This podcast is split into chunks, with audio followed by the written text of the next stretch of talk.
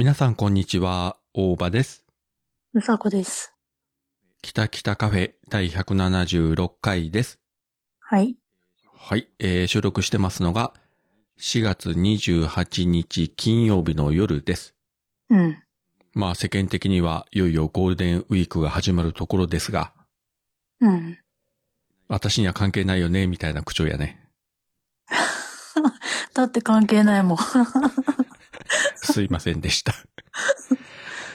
前回ですね、ついに、えー、うさこが引っ越ししたとお話をしましたけれども、はい。ポッドキャスト界隈では、まあ、衝撃が走ると言いますか。うん。いや、走ってる様子はなかったけどね。いやいや、結構ですね、いろいろいただいてますので、まあ、せっかくなので、今回はいつもとちょっと流れを変えて、最初にハッシュタグの紹介から入りたいと思います。いろいろいただきましたんで。はいはい。えー、まずは、あやほアットマーク、ポッドキャストリスナー専門さんから、今朝聞いたポッドキャストの中で、きたきたカフェ。うさこさん、引っ越しおめでとうございます。新しい生活が楽しみですね。と、いただきました。ありがとうございあます。りがとうございます。ねえ、うん。ちゃんと祝ってね、いただいているわけですいや、よ。ありがたいね。ありがたいね。うん少しは落ち着きましたか？うん、まあ、毎日何か、何かしら事件は起きてんだけど、まあ、なんとか。荷物は？全部揃った？揃った荷物っていうか荷物なんてないですけど。いやいや、前回もほら、何も届いてなくて、ああ。カーテンもなく床にゴロ寝してたとか言ってたじゃん言っ。てた。そっか。あそれから見たらね、届いたよ。揃った、揃った。ちゃんと布団で寝てるわけね。布団で寝てるけど、あの、いや、仕事はね、仕事はまだ。あ、まだ。うん。あのね、あの、なんていうの、今までさ、ずっとこう、長年ベッドで寝てたわけよね。で、これがさ、床でさ、しかもあの、うん何？私さ、まあ、アマゾンで買ったんだけど、布団セットを。ほで、あの、敷布団、掛け布団みたいなあのセットあるじゃん。う。うんうん。まあ、あれで寝てんだけど、うん。ああいうさ、敷布団ってさ、まあ薄いじゃん。ペラ、ペラペラじゃん。うんうん。で床の上にそれ一枚で寝てたらさ、やっぱね、布団だっつったってね、体が痛いんだよね。毎朝毎朝。起きるのが辛くて。まあ、そりゃそうだよな。背中が痛くてね。自分はね、ベッドなんだけど、あの、うん普通のふかふかのベッドじゃなくて、うん。板張りというか、板敷きというか、硬いやつね。えだからベッドだけれども、感覚的には普通に畳の上で、こう、布団引いて寝てるみたいな。ー。感じのやつ。えー。折りたためるんで、で、車輪もついてるから、掃除するときにはこう、簡単に動かせるんで、便利がいいやつ。えー、いいね。楽だね。長年使ってたのが壊れて、この前、近くのニトリに行って買い替えましたけど、うーん。案外ね、便利がいいっすよ。えーっと、次はですね、黒柳りんごさんから、はい。うさこさんついに、めでたい。あれ彦島特別編、もしかしたら、はてな。大場さん、うさこさんとカレーの煮とか満月とか、いつか行きたい。電柱の陰でそれぞれ一緒に食べましょう。テイクアウトは税率8%ですし、といただきました。ありがとうございありがます。とうございます。そしてですね、りんごさんはですね、もう一つありまして、うんさっきのあの普通にツイッターなんですが、うんもう一つ、えーマストドンの方で、うんこちらもハッシュタグでいただきましてはい、冒頭で、え、嘘ってなりましたので、引っ越しもまたまたって言ってたら、なんと、おめでとうございます。まずカーテンいりますよ。どこに越されたのか気になる。近くだったらいいな、会いたいです。お互い電柱越しに見つめ合いましょう。大化け付近で、わら、といただきました。ありがとうございありますがとうご。ざいます。どちらにしても電柱かという感じではありますが。嫌じゃない嫌じゃない？窓の外から見たらさ、女二人が電柱から見てるって。今いないよね。やったね、リンゴさん。いい電柱あるぜ。今外真っ暗なんだけど。怖いよね、今窓からそっと覗いたさ、誰かがこちらを見てるのが。いや、っていうか、電柱の陰から女二人がさ、うどんすすりながら見てたら嫌だよね。まあ、別の意味で嫌だよ、それ。前回も言いましたけれども、まあ、うさこがどこに今いるかというのは一応ね、皆様ね、考えていただきたいわけですけれども、うんまあ、。もしね、あの、リンゴさんの家の近所だったら、えー、まあそういった形でね、二人で会うこともあろうかと思いますし、はい。まあ、うまくね、北九州でこう集まれる機会とかがあればもちろん、あの、カレーの煮とか満月案内、えーさせていただきたいと思っておりますよ。そうだね。ねえ。ちょっとやっぱまだ遠いもんね。距離があるからさ。まあなんかみんなが来るような機会があればね、まあ以前もね、なおさんたち来てくれたしね、まあなんかそういう機会でこう、うまくタイミングが合えばみんなでね、うん、せっかくだからということで集まれればいいですけどね。そうだね。お次はそのなおさんからですが、はい。おお、名字変わらないのかい。いやいや、引っ越しおめでとうございます。個人的に引っ越すとは聞いていたけど、その後連絡はなく、番組で知らせてくるとか、ポッドキャスターだなと思いました。久々大場さんの爆笑。その間にカッコして、あの、苦しい句と書いてありますけれどもう、ん えー聞けて嬉しいですといただきました。ありがとうございます。ありがとうございます。連絡してないのか？してなかったね。いや、どうせならさ、番組で言った方が面白いじゃん。マジか。まあそうだけどね。いやいや、ほら、なおさんももしかしたら名字が変わるんじゃないかと。そういうふりをね、この前君しましたから。ねえ、変わるときはまあ、まあ変わるんじゃない？変わるときは変わるでしょうよ。まあ、変わったら、あの、ご一報ください。うさこから嘘になりましたみたいなね。そうそう。あの、別に戸籍謄本見せろとかそこまでは言いませんので、まあ、皆様方も、えー首を長くしてお待ちいただければと思います。えーお次はアポロさんから、令和5年4月24日、ポッドキャスト聞いたより、丸2の中でずらずらずらっとある最後に、えー、キタキタカフェ入れていただいております。ありがとうございありがます。とうございます。そしてですね、今回はこれだけではなくてですね、うんなんとメールもいただきまして、へえ、珍しいね。マシュさんからメールをいただいております。大場さん、うさこさん、お久しぶりです。えー175フレーバー聞きながらお便り書いてます。北北カフェの配信が止まり、首を長くして再開を待ち望んでいました。うさこさん、念願のお引っ越し達成おめでとうございます。また新しい生活にまた引っ越したい欲がふつふつと湧いてくるうさこさんのコメントに一安心しました。うさこさんの新住所を見つけるには名探偵に依頼するしかなさそうですね。わら。大場さんサラリーマン生活最後の年度に突入奥様早期退職により、いろいろな思いがあると思いますが、この一年間も楽しい生活ポッドキャストに勤しんでください。それではこれからも配信楽しみにしています。マシューより。といただきました。ありがとうございます。ありがとうございます。なかなかあの、この番組にメールをいただくということがないのでですね、非常にあの、うん嬉しかったですね。ねいや、もちろんね、ハッシュタグとかでも全然嬉しいんですけれども、え。うん。メールだとなんかちょっと雰囲気がね、また変わりますので、そうね。うん。メールだとねう、ん。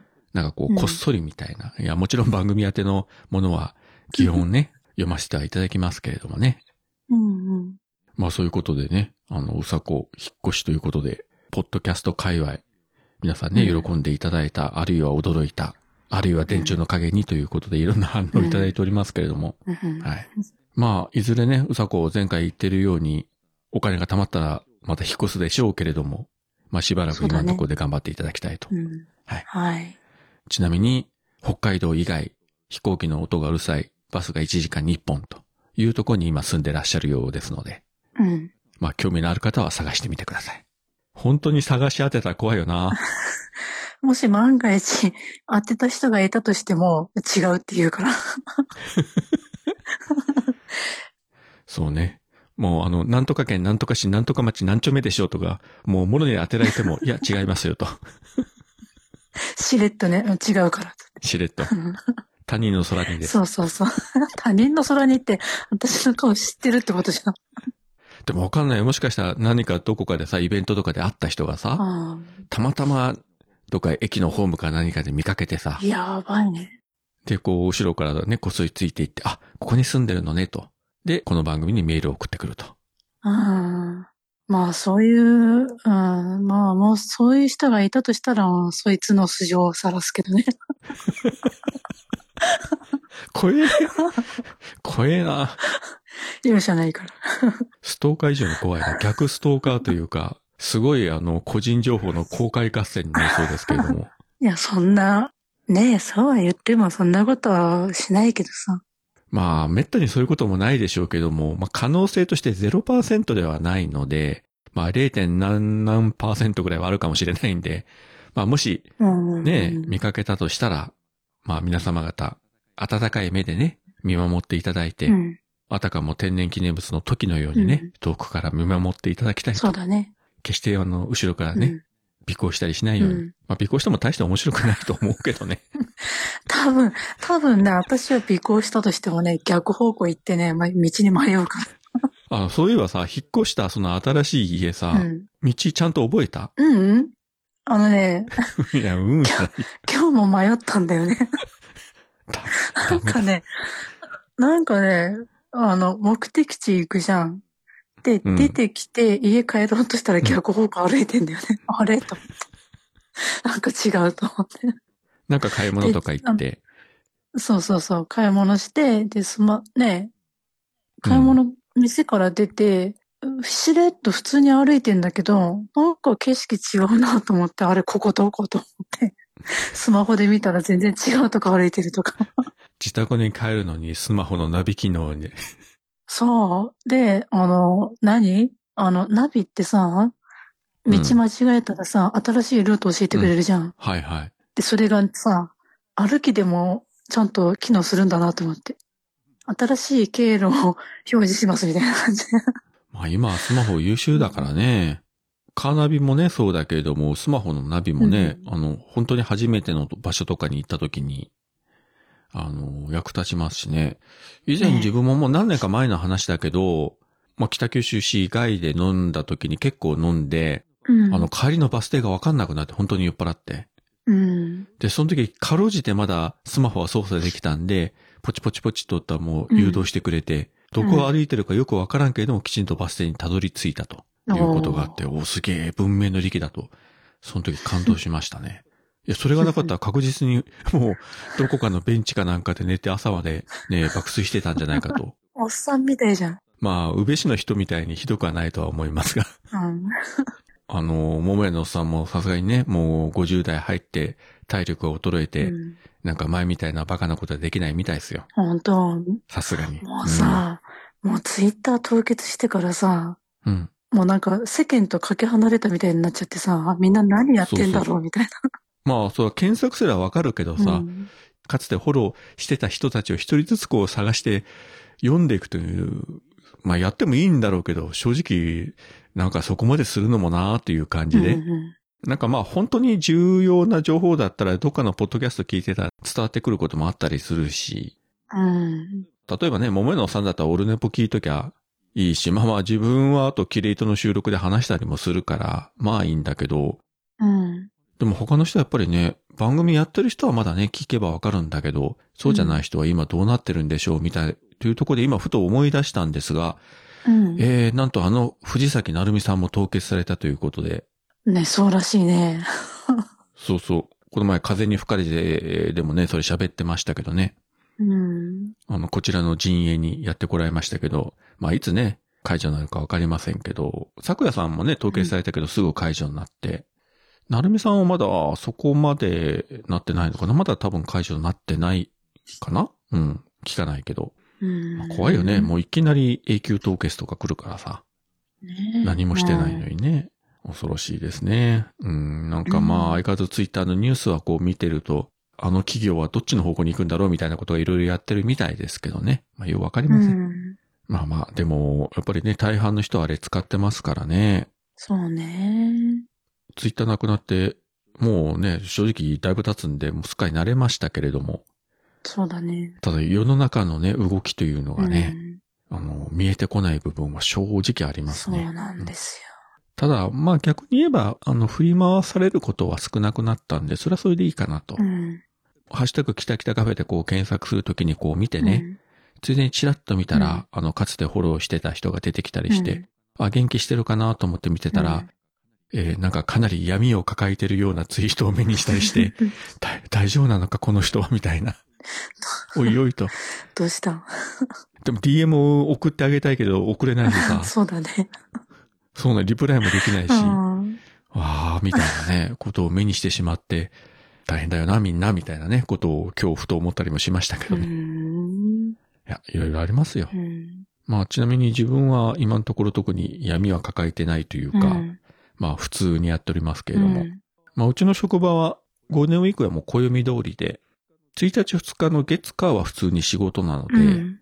まあ、実質連休はその3日からなりますけどね。うん。ただ、なんか天気予報を見たら、結構雨が、その5連休のあのあたり降ってるみたいで、うんだ。あれ？旅行って言ってなかった？まあちょっと行くんだけどね、1泊2日で。それも雨。確かね、うん去年のゴールデンウィークも雨だったんだよね。本当は。まあいいけどね。あと映画館には行きますけどね。5月3日からはあれですね、あの、マーベルのガーディアンズ・オブ・ギャラクシーボリューム3があるんで、これはもう絶対初日に行くと。はあ。よくぞ、お休みの日に、えー公開してくれると、ありがとう、ありがとう、みたいなね、感じで。えー、混みそうじゃない？行きますよ。だって行かないといけないでしょう。もうガーディアンズこれが最後ということなんで。え、それ最後なの？ガーディアンズ・オブ・ギャラクシーとしてのシリーズはこれが最後だと。本当？うん、多分、キャラクターとして何人かはまたね、また次のアベンジャーズとか出たりはするだろうけど、うん。チームとしての映画はこれが最後だと。というか、あの、監督ずっとやってたあの、ジェームズ・ガンが、今の DC の方のトップになっちゃったんで、うん。で、今度本人は、あれですよ、このスーパーマンの新しい映画を監督するということで、今、脚本書いてるみたいだけど。まあ、それもあって、もうガーディアンズはこれで終わりと。うん。となれば、見に行くしかないですよ。そうね。ちょうど4年前のこの時期が、エンドゲームやったんですよ。え、もうそんなに経つんだ。早いね。はい、2019年う。ん。もうね、あの時も満員の映画館に行きましたけどね。うんいやーまたゴールデンウィークにね、あの、マーベル映画で楽しめればうんいいんじゃないかな。はい。まあ、ガーディアンズね、笑かしてくれるだろうから、そうね。まあ、楽しみにしたいなという、まあ、そういったゴールデンウィークの予定でございますが。うんで、うさこはどうすんの？え、多分仕事三昧かと。稼げ、稼げ。引っ越し費用を稼ぐんだよ。そうだね。次の引っ越しに向けて、とりあえず、当面頑張って、はい。貯めて貯めて貯めまくるというね。うん。まあ、君のことだから一人で家に引きこもっとけば、あんまりね、出費もなかろうし。そうだね。うん。この間、まあさ、まあ引っ越したよっていう話もして、うんうん。はい。まあざっくりと言ったけど、あの、あのね、あの、私の、うん。今、ほぼ毎日の主食主食がうん。パンの耳なんですけど、また昭和の話をしてくるな。前回も昭和の話だったけど。あのね、はあれこれ前、この間言ってなかったよね。い。パンの耳は言ってない。うんあの、ね、食パンのさ、耳があるじゃん。はいはい。まあ、あれがさ、まあ、袋に入ってね、売ってるわけよ。はいスーパーに売ってたの安いのあるよね、めっちゃ安く。めっちゃ安いの。もう50円ぐらいで売っててさ、それ見つけた時にちょっとね、うん。なんか、パン屋さんで売ってるのはわかるんだけど、普通にスーパーでさ、うんパンコーナーに売ってるのがちょっと衝撃的で、おおと思って、安っと思って。本当にただ切っただけのパンの耳ペロンと売ってんだよね。なんか、米を買うまでの間とかさ、まあ、炊飯器とかいろいろ家電が揃うまでの間とかさ、パンの耳生活しようと思って最初買ったわけよ。で、まあ、今私の、まあ、生活は、あの、家電が一切ないんだよね。あの、家電のない生活してるから。どんな生活してんのよ、君は。あの、冷蔵庫も洗濯機も炊飯器もなく、なんかね、フライパンで生活してんだよね。もうだんだん悲しくなってきたな。で、だからさ、米、米買ったとてさ、炊けないしさ、だからなんかパン、なんか毎日、毎日パンの耳を買ってさ、で、なんかちょっとおかずをさ、野菜とかちょろっと買ってさ、野菜炒めとかさ、してさ、悲しくなってきたな。米、ちょっと米、米が食べたいなと思いつつ、パンの耳をもしゃもしゃ食べるって。あの、余裕もうダメになったら、あの、北九州に来来なさい。あの、ご飯ぐらいおごっちゃるから。いや、北九州に行けるまでのお金もないんじゃない？もうそうなったら、いよいよってことは。ヒッチハイクで、あの、紙に北九州までお願いしますと書いてさ、国道沿いに立って乗せてってもらうという何時間かかるか知らんけれども、いやー、そうか。つうか、せめてコンビニでおにぎりぐらい買ったら？いや、おにぎり、安いやつを。いや、だってさ、コンビニのさ、おにぎりなんてさあんなちっちゃくて100円ぐらいすんだよ。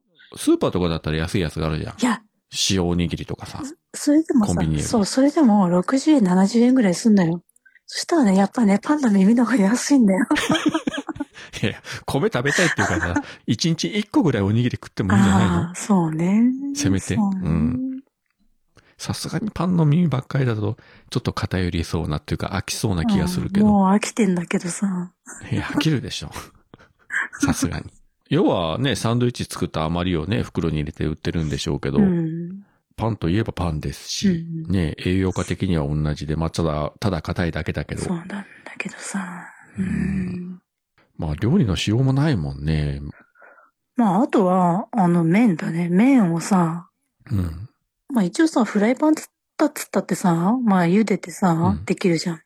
で、茹でて、まあちょっとさ、ザルとかはあるからさ、湯を切るじゃん。ザルに開けて湯を切って、うん。で、またフライパンに開けて、つゆをかけて食べるっていう。フライパンが皿なんだよ。なんか、あの、どこぞの貧乏大学生みたいな生活だよな、それ。あとは、あの、ね、ちょっと軽くうん。いるかなと思って持ってきたタッパがあるから、タッパにおかずを詰めて皿代わりにして食べたりとか、なんかね、そんな生活してるけど。すいません。どなたか、うさこの家に 炊飯器と電子レンジを送っていただけないでしょうか？ね、ねえ、本当に電子レンジさえあったらさ、料理の幅広がるのにさ、それもないからちょっと厳しいよね。うんあなたさ、そんな生活してまでなんで北海道から出てきたの？家に行った方が良かったんじゃないの？まだしも、まだしも。北海道の自宅はレンジはあったでしょ？炊飯器も。いや、あるある。いや、全部揃ってるよ。うん。まあでも今時ね、あのー一人暮らしを始めた大学生でももう、もうちょっとまともな生活してると思うけどさ、さす、がに。いや、あのね、なんかね、揃えたくないんだよね、この部屋で。買いたく、なんか物増やしたくなくてさ。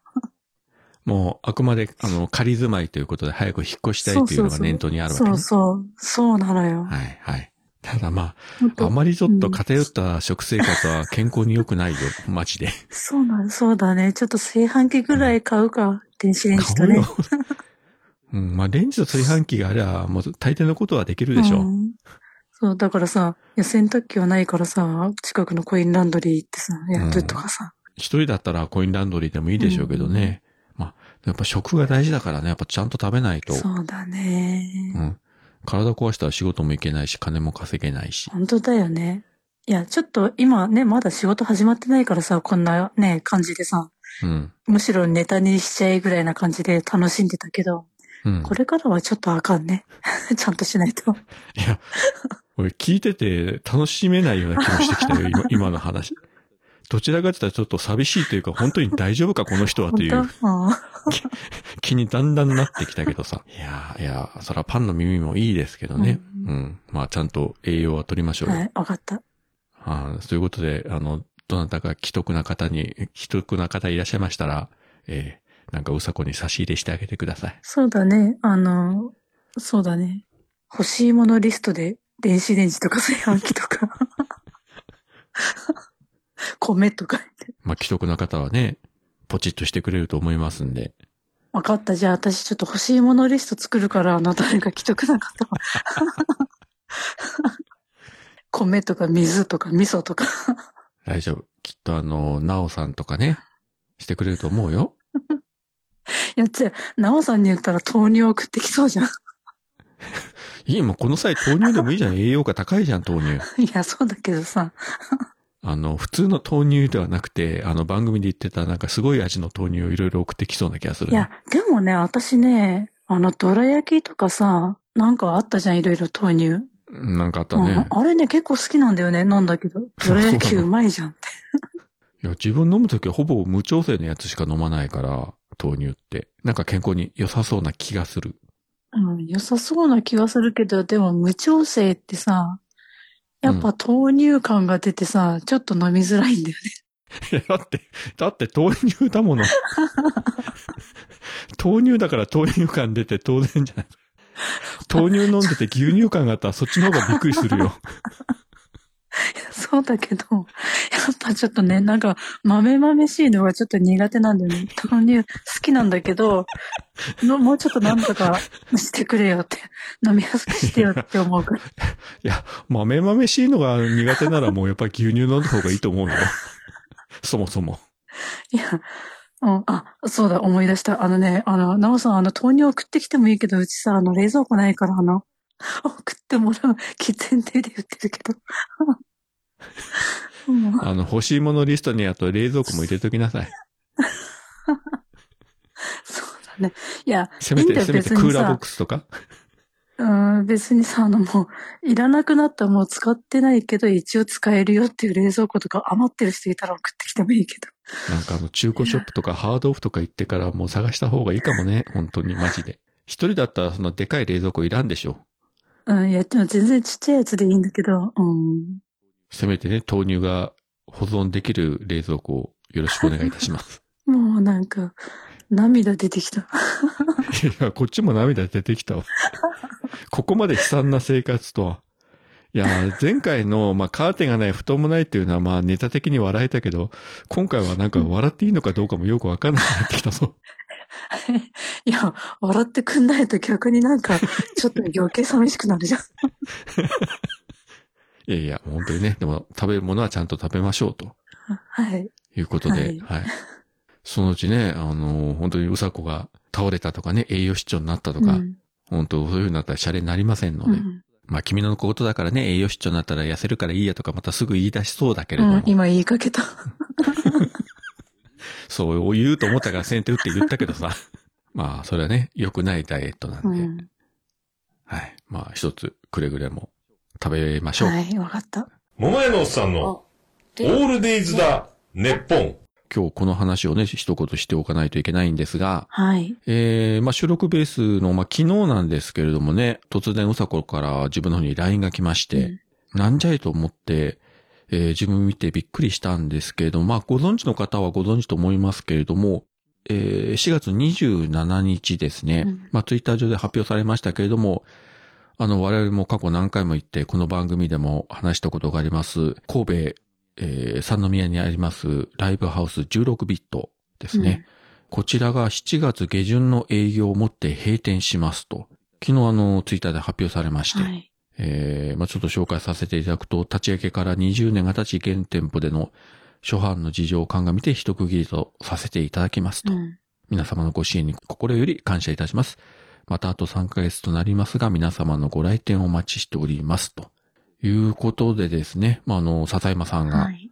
えー作ったライブハウスで、まあ自分もね、うさこも、それこそ桃屋のおっさんとかもね、行ってるし、まあ自分も何回行ったかな、ちょっと正確には思い出せないけど、何回もね、まあ神戸に遊びに行って、夜、笹山さんのライブに行くっていうのはね、何回かありましたけど、うん。で、行った後ね、みんなと飲みに行ったりもしましたけどね、うん。今回このコロナ禍の影響で閉店したライブハウスとかもね、正直あちらこちら、本当に日本全国ありまして、福岡の方でもあったんですけど、で、16ビットっていうのはまあちょっとご存知ない方のために言いますと、あの、JR の駅のすぐ、歩いてすぐなんですね、三宮駅から。うん。電車の線路の高架下にあるんですね。うん。その上を電車が走ってるので、ライブ中でもこう、電車が走ると当然ガタコンガタコンとね、音が入ってくるような、まあ、ある意味すごい場所なんだけれども、うん。それこそね、11月に我々京都のトガトガっていうね、ライブハウス行きましたけども、まあ普通のライブハウスってああいう感じでステージがあって、あとその飲食もね、できるような、その売店とかもあるんですけれども、16ビットは全くその飲食関係がない。まあ物販のコーナーはありますけども、うん、で、まあ言ってしまうとトイレすらないというね、もう本当にステージと客席しかない小さなライブハウスで、うん。だから初めて行った時自分もね、びっくりしたんですけど、あの、それまでツイキャスで音声だけをね、こう聞いてて、で、実際初めて行ってドア開けて中入ったら、本当に、うん。えっていうか、こんなになんか狭く小さいのかと思ったけど、うん。実際笹山さんの演奏が始まったら、本当に目の前で、もうもろ真ん前だもんね。うん。演奏して距離が近いし、あとスピーカーの前におったら、まあ音も強烈でかくて、うん。すんごいもう体がビリビリするような、うん。でもものすごいいい音を聞かせてもらって、うん。まあその一方で上をね、電車が走るたびにガタコンガタコンというね、音が入るという、まあある意味こう味があるライブハウスで、まあ笹山さんがね、手作りのようにして作ったという場所で、まあそんなに我々もしょっちゅうしょっちゅう行けたわけじゃないし、特にコロナ禍以降は全然行けてなかったんで、うん。まあ一時期ね、やっぱりコロナのあれの頃はライブもできなくて、実際営業してない期間もあったとは聞いてますが、最近はね、またいろいろ活動してたんですけれども、うんいろいろね、こちらの知らない事情とかもね、たくさんあるでしょうし、まあね、やっぱショックじゃないと言えば嘘になるし、うん。まあそう思うんだったらもっと言っとけよとね、こう言われそうですけれども、いや本当にね、そうなんだよね。いつか行ける、いつでも行けるとかいう思いがあるとついついね、なんか安心してしまって、あぐらをかいてしまって、いざ何かあった時に後悔するというのはね、今までの人生でもそういうことよくありましたけど、うん。例えっていうか並べて言っていいかどうかもわかんないけど、ある意味ね、その名古屋のなんであの時カフェというね、お店があってずっとそこに行ってて、そこが閉店してなくなって、うん。で、今回この16ビットもなくなって、うん、なんかね、あのー自分とかうさこがね、こう言ってる、こう、ある種、神戸やね、名古屋の拠点がこう、どんどんなくなっていくみたいな。うん。まあいろんなね、事情があるし、決してあのー経営する側もね、あの、喜んで店閉めるわけは絶対ないんで、いろいろ悔しい思いとかもあると思うんだけれども、うん。うーん、やっぱ正直辛いっすよね。まあ辛いとか言ってしまったら、もっと熱心なファンの人がすればあれかもしれませんけど、そんなにね、ね。何十回も行ったわけじゃないけれども、それでもやっぱり一回一回の印象が強いライブハウスだったんで、うん。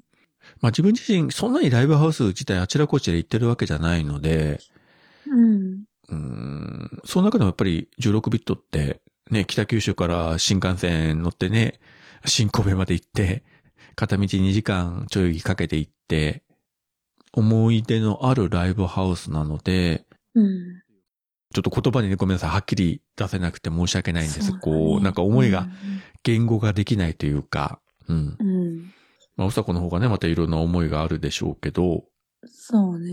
いや、私ね、あの、まあ、昨日、昨日、あの、とある人の配信を聞いてて、その時に知ったんだよね。うん、うん、うん。うん。その話をしてて、あの、閉店するっていう話をしてて、うん。なんかもう、まず第一声がなんか、え、嘘だろって思ったの。で、なんかそれを、で、それを話を聞きながら、こう、ツイートを探してさ、そのツイートを見てさ、マジかと思って、なんかさ、うもう、その、それを見た瞬間に、もう、私だってさ、こんな何回も言ってるわけじゃない、数えるぐらいしか言ってないんだけど、すごい、思い出がさ、い、なんか一気にブワーッと出てきて、なんか悲しくなっちゃってさ、なんか、泣きながら、うん昨日はちょっと、なんかね、ちょっと泣いたけど。悲しくて泣いたけどさ。さすがに自分は泣きはしなかったけど、やっぱりいろいろね、うん、考えたり思い出したりしましたね。うん。やっぱり、なんていうの？あの、まあ私なんかはさ、北海道からね、通ったじゃない？神戸までさ。うん。まあ名古屋行ったり、神戸行ったりとかさ。私が、この、まあ引っ越したい理由の一つだ、最初のきっかけだったんだよね。そこの16ビットのライブがさ。う。うんん北海道から毎回通うんだったら神戸に住んだ方がいいんじゃねっていう気持ちから引っ越したいうん。っていう思いで動き出したんだよね。で、なんていうの？その、まあ、実際さ、もう今、まあ、ちね、まあ、せ、なんていうの？神戸じゃないけど、今住んでるとこはさ、引っ越して神戸じゃないけど、でもなんかそのきっかけを作ってくれた、なんか動かしてくれた原動力になったお店もなくなっちゃうんだなって、なんか寂しいな、みたいな。どこで今度はライブが見れるんだろうか、みたいなね。う。うんん。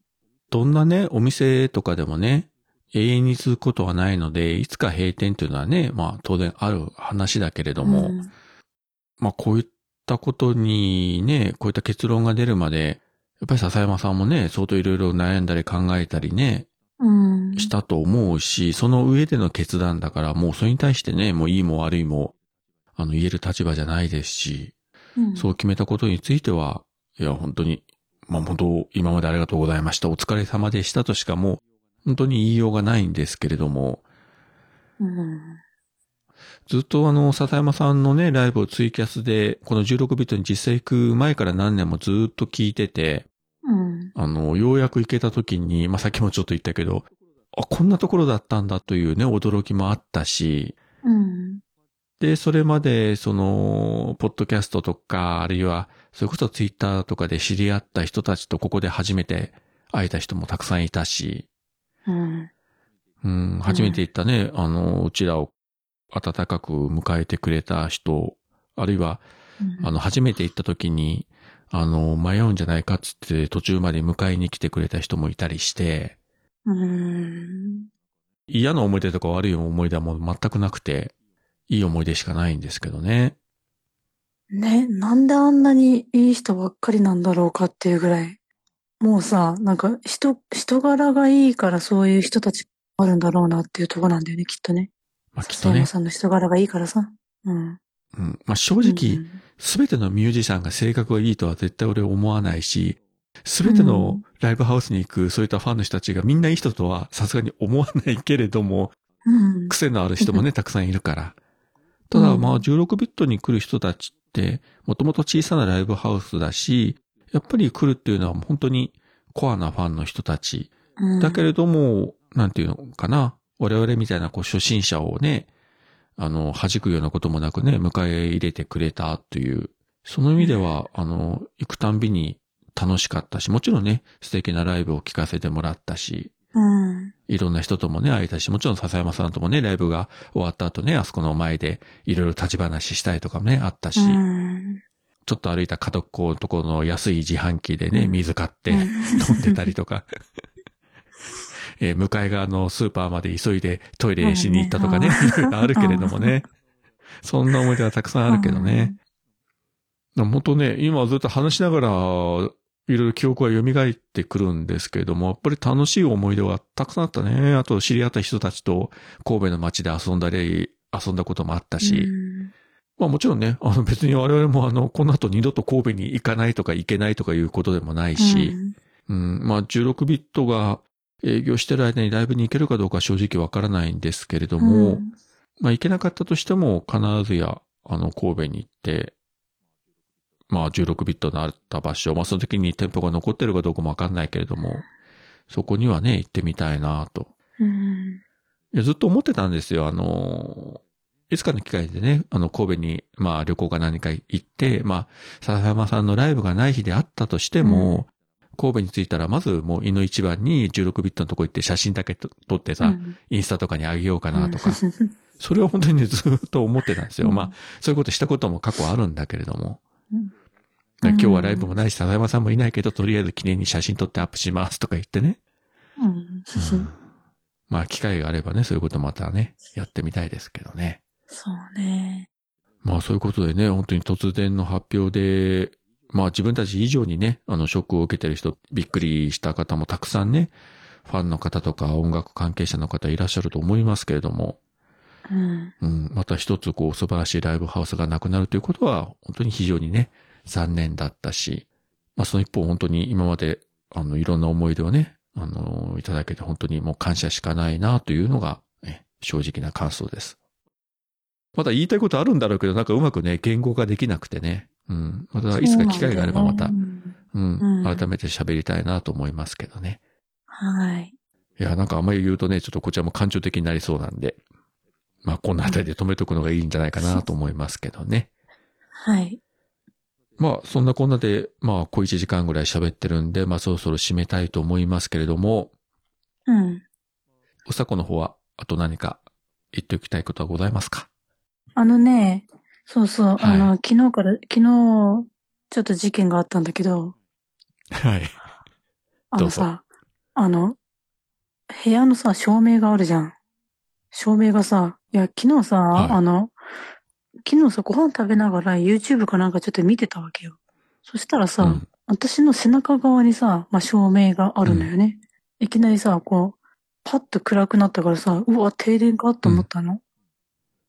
したらさ、停電かって思った瞬間に、めっちゃでっかいなんかゴンみたいな音が聞こえて、なんでそれ。え、な、なんだと思って、雷かとかさ、なんかいろいろ思ったんだけど、うん。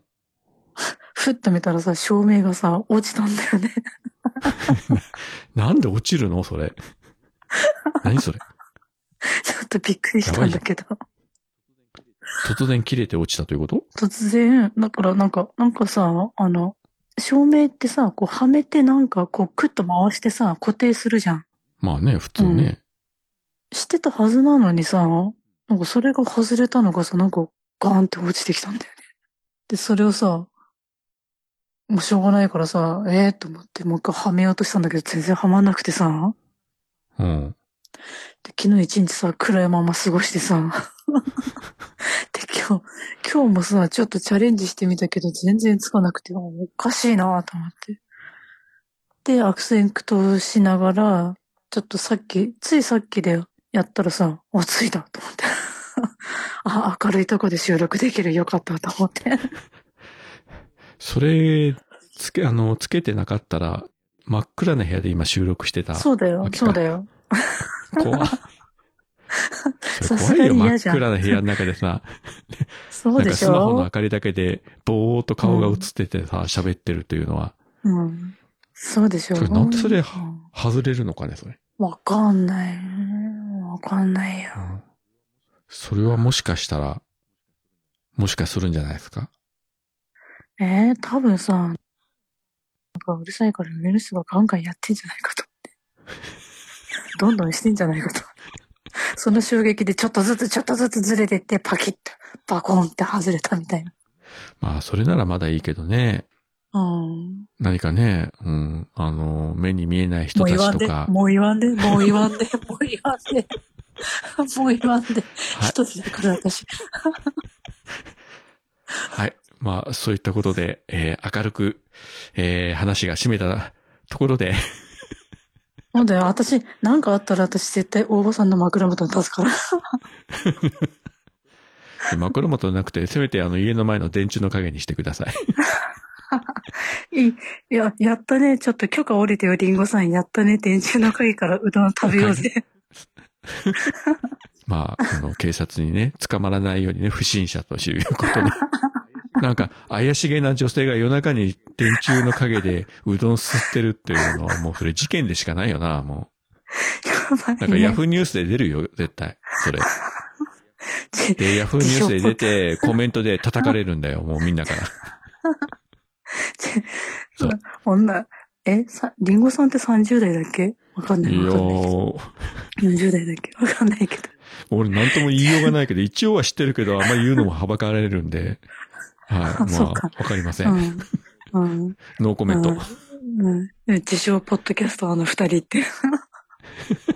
ま あ、そういうことで、はい。はい自称ポッドキャスターの二人がヤフーニュースに載ることがないように、えー気をつけていただければと思います。はい。あ、それももしニュースになったら、今年のポッドキャストアワードで特別賞取れるかもよ。えー、大丈夫？いや、知らんけど。でも話題賞ぐらいは取れそうな気がするね。